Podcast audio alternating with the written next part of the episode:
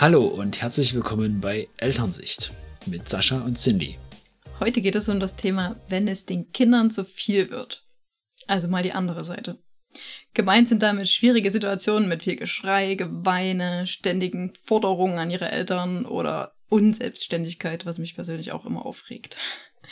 Ich habe ganz oft gelesen, dass Kinder eigentlich immer kooperieren wollen, also weil es äh, einfach Wesen sind, die kooperieren. Wir leben ja in einer Gemeinschaft und Kinder wollen eigentlich kooperieren, so zumindest die Theorie. Meistens sind es Themen wie Süßigkeiten nicht losgehen oder irgendwas Bestimmtes nicht anziehen wollen, die dann bei mir zumindest wieder auslösen, nee, eigentlich wollen die nicht kooperieren, die wollen machen, was sie wollen. Und das sind auch so Standardsituationen, die eigentlich jeder kennt. Ich glaube aber trotzdem daran, dass Kinder eigentlich mit uns zusammenarbeiten wollen. Worüber wir heute sprechen wollen, sind ähm, bestimmte Gründe, warum es eben manchmal eskaliert und warum es manchmal nicht klappt und es zu Streitigkeiten kommt.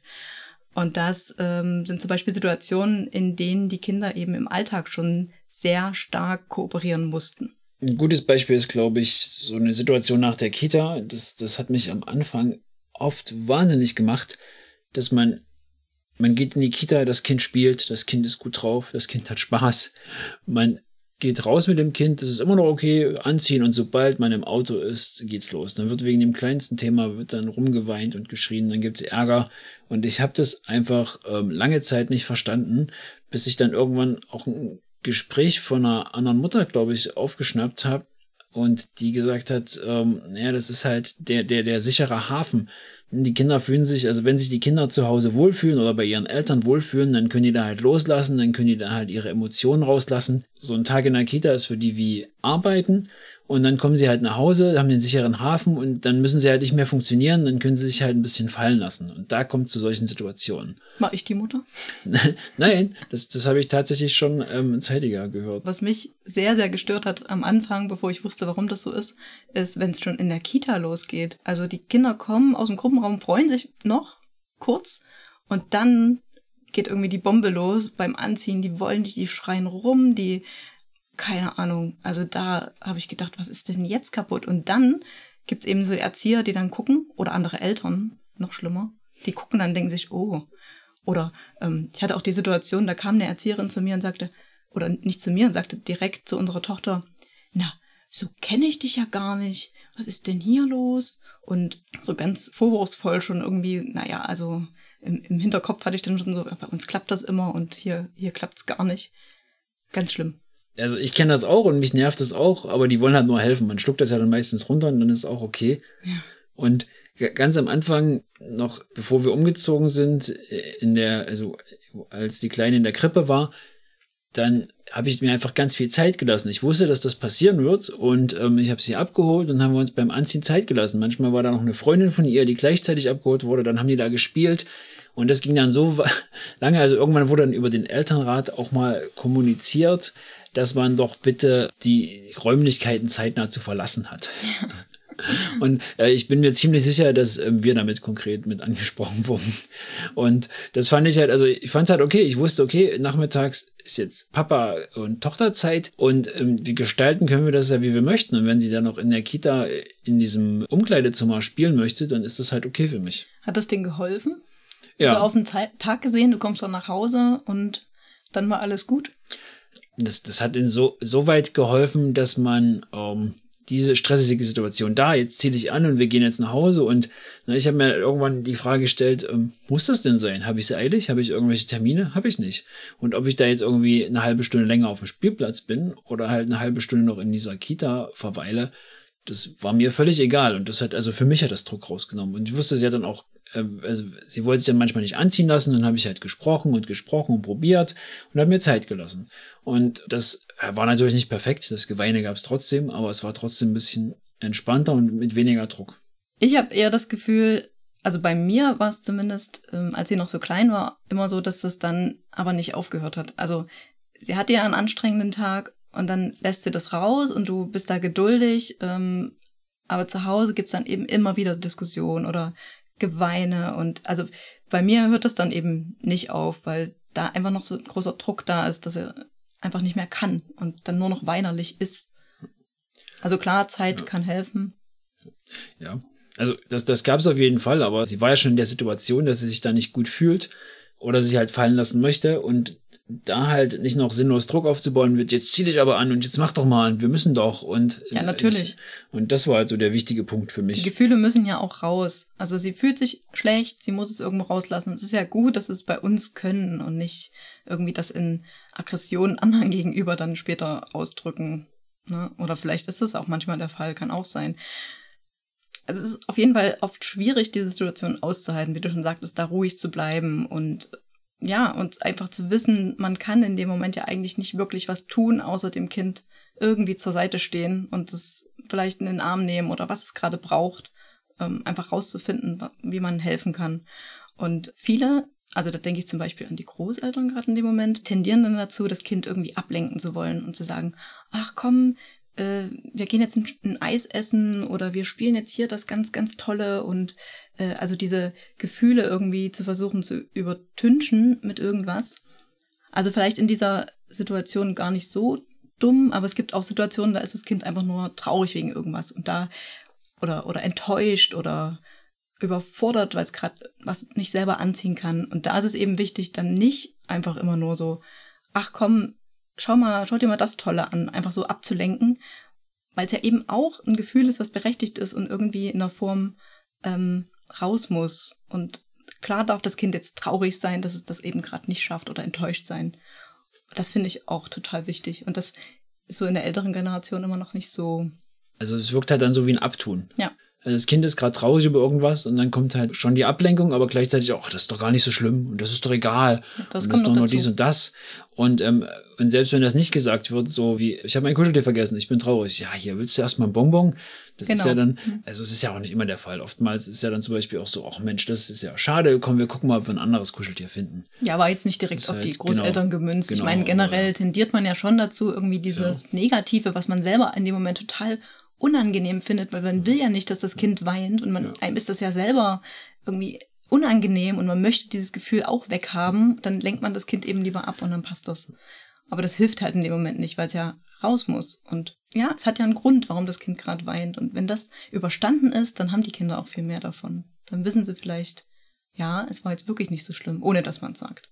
Es gibt ja noch andere Situationen. Zum Beispiel wäre noch was, ähm, also ich habe mich mal eine Zeit lang gefragt, warum ist es denn jetzt gerade die letzten Wochen so super anstrengend? Also nicht nur in Bezug auf einen Tag, weil es halt irgendwie viel los war in der Kita, sondern wirklich, das Kind ist einfach anstrengend. Was ist mit diesem Kind los? Es ging um unsere große Tochter. Ich würde jetzt einen Wachstumsschub einwerfen. Also sowas denke ich mir dann meistens. Ja, könnte sein. Gibt verschiedene Gründe. Was mir als erstes eingefallen ist, ist das Thema, sie hat einen kleinen Bruder bekommen. Also, sie steht nicht mehr alleine im Mittelpunkt. Stichwort Entthronung oder nachgeburtliche Geschwisterkrise. Aber du hast ja gerade von den letzten Wochen geredet. Du meinst, dass das immer noch nicht überwunden ist. Nee, ich meinte, es gab eine Phase, in der es Ach, ah, über okay. mehrere Wochen so war und wo ich mich gewundert habe, was denn jetzt los ist und warum das so ist. Und das erklärt sehr ganz gut. Das war meine Erklärung dafür. Und klar, dann kann man dem Kind eben versuchen, mehr Aufmerksamkeit zu geben, auch wenn da ein kleines Baby noch da ist, worum man sich kümmern muss. Oder vielleicht kann auch der Papa dann ein bisschen besser drauf eingehen oder der Papa mal das Baby nehmen oder solche Sachen. Das wäre so ein Punkt, woran es liegen kann, dass es über mehrere Wochen mal irgendwie echt irgendwie schief läuft.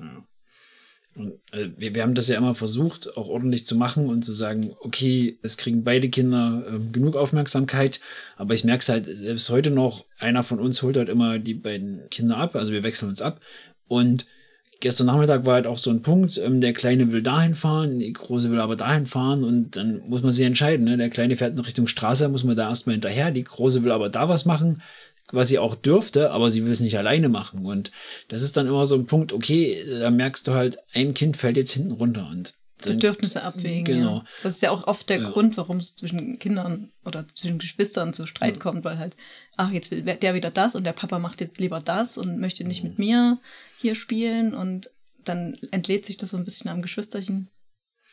ich habe ihr dann erklärt, dass ich jetzt erstmal hinter dem Kleinen her muss, weil er sonst zu weit wegfährt und zu, zu nah an der Straße ist, also quasi ein Sicherheitsaspekt und dass ich mich freuen würde, wenn sie mitkommt und dass wir dann ja zu, gemeinsam zurückfahren können und sie dann halt noch ähm, das machen kann, was sie möchte. Ja. Und sie ist dann auch mitgekommen und es hat auch, es hat funktioniert. Es hat nicht super funktioniert, aber es war okay. Ja, man muss halt entscheiden, was sind jetzt die Prioritäten. Und sie ist zum Glück in einem Alter, in dem sie schon viel versteht einfach und da sich auch reinfühlen kann ein bisschen. Also sie ist viereinhalb, aber sie kann das schon verstehen, wenn man sie ordentlich erklärt. Meistens. Ja, also nicht. ja, genau. Ja, es gibt noch eine, ähm, eine andere Variante, warum es nicht so funktionieren kann. Äh, und zwar, ja, dann sagt man ja meistens so, das Kind will Aufmerksamkeit, das ist irgendwie, ja, das will sich in den Vordergrund stellen und irgendwie so. Und das liegt ja oft daran, dass das Kind einfach das Gefühl hat, also ja, es hat das Gefühl, dass es nicht die Aufmerksamkeit bekommt. Das liegt daran, dass es eben äh, die Liebe nicht so spürt in dem Moment. Also in der bedürfnisorientierten Erziehung wird halt oft von diesem Liebestank gesprochen. Also je mehr man die Kinder irgendwie mit Liebe zuschüttet, desto wohliger fühlen die sich. Und dann kann man eben auch mal die Bedürfnisse von sich selbst oder vom Geschwisterchen ähm, befriedigen, ohne dass da gleich irgendwie eine Bombe platzt oder dass, dass das Kind super unzufrieden ist. Dass man da eben immer schon so ein bisschen ähm, vorsorgt, indem man darauf achtet, dass es regelmäßig eben dazu kommt, dass das Kind ähm, Liebe bekommt. Und das kann ja auch verschiedene Weise sein. Also wir haben jetzt zum Beispiel herausgefunden, dass unsere Tochter ähm, sehr großen Wert darauf legt, dass wir ihr helfen bei beim Anziehen zum Beispiel. Also mich hat sehr gestört, dass sie eben so unselbstständig ist oder war jetzt in der letzten Zeit. Objektiv betrachtet, sie ist selbstständig, sie kann das alles, aber sie möchte es nicht sein. Also Sie, sie, möchte, sie fordert halt die Hilfe ein, sei das jetzt beim Schuhe ausziehen, anziehen etc. Genau, ja. Und ich glaube, das liegt eben daran, dass sie da das nicht genug bekommen hat in letzter Zeit oder zumindest das Gefühl hatte, es nicht so zu bekommen. Und da kann man eben drauf eingehen. Und es gibt ja verschiedene, es gibt ein Konzept von fünf Sprachen der Liebe. Find, fand ich super interessant, als ich das zum ersten Mal gelesen habe, dass es eben verschiedene Möglichkeiten gibt, die Liebe auszudrücken. Und jeder Mensch, also nicht nur Kinder, auch jeder Mensch dann einen anderen Weg hat, der eben ihm bevorzugt damit Liebe erfüllt. Also das können zum Beispiel Anerkennung sein, das ist so der erste Punkt. Und da geht's halt darum, ja, einfach mal zu loben, Kompliment zu machen, einfach auf das Kind zuzugehen, offen. Ähm, das ist so ein Weg. Zweitens, gemeinsame Zeit. Das heißt im Grunde, dass man gemeinsame Momente verbringt, wirklich mit ungeteilter Aufmerksamkeit. Also das ist zum Beispiel bei mir ein Thema, dass ich, also ich glaube, das ist meine Sprache der Liebe, dass ich wirklich darauf achte, dass mir jemand auch wirklich zuhört. Ich mag das zum Beispiel gar nicht, wenn Sascha nebenbei am Handy irgendwas tippt. Er hört mir zwar zu, das weiß ich auch, aber ich finde das ganz, ganz furchtbar. Ich brauche da wirklich einen Moment für mich und wir müssen uns in die Augen schauen am liebsten. Das ist so meine, meine Sprache der Liebe, einfach diese ungeteilte Aufmerksamkeit und wirklich zugewandt sein und wirklich zuhören, tiefe Gespräche führen. Genau, das ist der zweite Punkt, den es gibt. Ähm, dann gibt's noch Geschenke machen. Soll jetzt nicht unbedingt heißen, dass man ständig irgendwelche großen Geschenke auf den Tisch legt und sagt, hier, bitteschön für dich und zu Weihnachten da irgendwie ausufert, sondern heißt einfach kleine Aufmerksamkeiten. Wenn man am Wegrand mal ein Blümchen pflückt oder ja, kleine Liebesbeweise einfach, die von Herzen kommen, die jetzt nicht unbedingt viel kosten müssen, ein kleines Mitbringsel oder so. Das wäre die dritte Form, wie man Liebe ausdrücken kann. Und die vierte eben, hatte ich schon gesagt, bei unserer Tochter ist es so, die braucht eben diese Sicherheit, dass wir ihr helfen oder diese Hilfsbereitschaft, einfach ungefragt und ohne Aufforderung ihr mal die Jacke ausziehen oder die Schuhe ausziehen. Das ist ihr super wichtig. Fünfter Punkt, das wäre der Körperkontakt. Ich glaube, das ist dein Thema, oder Sascha? Ja, Körperkontakt ist viel Kuscheln. Also das ist auch was, was mir sehr wichtig ist. Also ich kuschel wahnsinnig gerne und finde das ganz toll, wenn die Kinder dann einem irgendwie begrüßen, wenn man nach Hause kommt oder sich abends nochmal drückt oder beim Verabschieden. Ich finde, das ist eine tolle Form der Anerkennung. Dazu zählt auch nicht bloß drücken oder umarmen, sondern auch mal ein Schulterklopfen oder abklatschen oder, keine Ahnung, kleine Stupser, kitzeln. Über den Kopf streicheln, wenn man nach Hause kommt und die Kinder genau. schon am Armbrotstisch sitzen zum Beispiel. Ja, das wäre eben noch so eine Form. Und da muss eben jeder schauen, welche Sprache der Liebe sprechen meine Kinder und wie kann ich das eben am besten erfüllen. Im besten Fall äh, stimmt das überein. Also wenn beide gerne kuscheln, ist es natürlich cool, dann kann man immer viel kuscheln. Aber bei uns geht's halt eben zum Beispiel doch recht stark auseinander. Also bei dem Kleinen wissen wir noch nicht so richtig, welche Sprache er spricht, aber ich glaube, bei uns ist es nun mal gerade immer was anderes, aber schließt sich ja nicht aus. Also ich kuschel auch gern mal ab und zu. Also ich glaube, bei der Großen ist es schon Kuscheln und Aufmerksamkeit, so in der Kombination. Ja. Und also ich glaube, generell freuen sich alle Kinder über Geschenke oder kleine Mitbringsel. Ja, wie gesagt, ich, es gibt eben eine Richtung, die dann am meisten erfüllend ist. Klar ist alles schön, also ich krieg auch gerne Geschenke, so ist es nicht. Trotzdem ist es eins meistens mehr als die anderen. Ein weiterer Punkt wäre natürlich noch, also zum Punkt Aufmerksamkeit, diese Exklusivzeit mit Mama oder Papa, dass man wirklich sagt, okay, wir verbringen jetzt einen Vormittag, nur du und ich, oder einen ganzen Tag. Und das muss wiederum auch nichts Großes sein. Das kann einfach sein, wir sind in deinem Zimmer und ich gebe dir meine komplette Aufmerksamkeit. Zum Beispiel habt ihr letzte Woche habt ihr Einladungskarten gebastelt und ich glaube, da hatte sie auch viel Spaß. Im Sommer waren wir einfach mal einen Samstag, ähm, habe ich die Große mitgenommen. Da waren wir einfach im Wald mit dem Fahrrad und haben da eine Hängematte aufgespannt und einfach gelegen, durchs Wasser gegangen. Also so ein paar kleine, einfache Ausflüge oder halt einfach Zeit miteinander zu verbringen. Ja, ich finde es auch super schön. Leider haben wir da nicht so viel Zeit für oder wir müssten uns mehr Zeit nehmen. Es ist halt mit zwei Kindern gar nicht so einfach, da immer irgendwie die Zeit freizuräumen, um da, muss ja auch keinen ganzen Vormittag sein, aber so ein Stündchen mal. Was wir zum Beispiel auch machen, ist abends beim ins Bett bringen, ist ja jeder auch nochmal alleine mit einem Elternteil. Und das gefällt unserer Tochter gerade mit mir auch ziemlich gut. Auch unserem Sohn, glaube ich. Ach, das schwankt ja immer mal, aber gerade sind sie doch beide ein bisschen auf mich fixiert. Aktuell gefällt es beiden mit dir besser, ja. Ja, aber das ist dann aber auch abends so eine Zeit, man nimmt sich einfach mal die Zeit zu lesen oder dann doch nochmal zu sprechen über den Tag, was wir jetzt ganz oft machen, die Kleine und ich. Und es ist einfach super schön. Nur leider kommt man halt eben nicht immer dazu. Aber es ist ein sehr, sehr wichtiger Punkt, auch gerade wenn es ein kleines Geschwisterchen gibt, dass man da wirklich genug Aufmerksamkeit und Zeit auch für die Große einräumt es gibt ja auch Kinder, die scheinbar nie machen, was man ihnen sagt oder sind immer ablehnend, sind dann vielleicht auch verbal oder körperlich aggressiv und werden schon als Problemkinder bezeichnet. Und da ist es einfach oft der Fall, denke ich, dass es da keine guten Bindungserfahrungen gab oder gibt in, in mehreren Fällen. Wir haben da so ein paar Beispiele aus dem Umfeld, wo halt wirklich dann ein Kind schon gezielt rausgeht, dann halt schaut, wo sind die anderen Kinder und wen kann ich als nächstes angreifen. Das wurde quasi schon beobachtet von den entsprechenden Betreuern und auch schon thematisiert.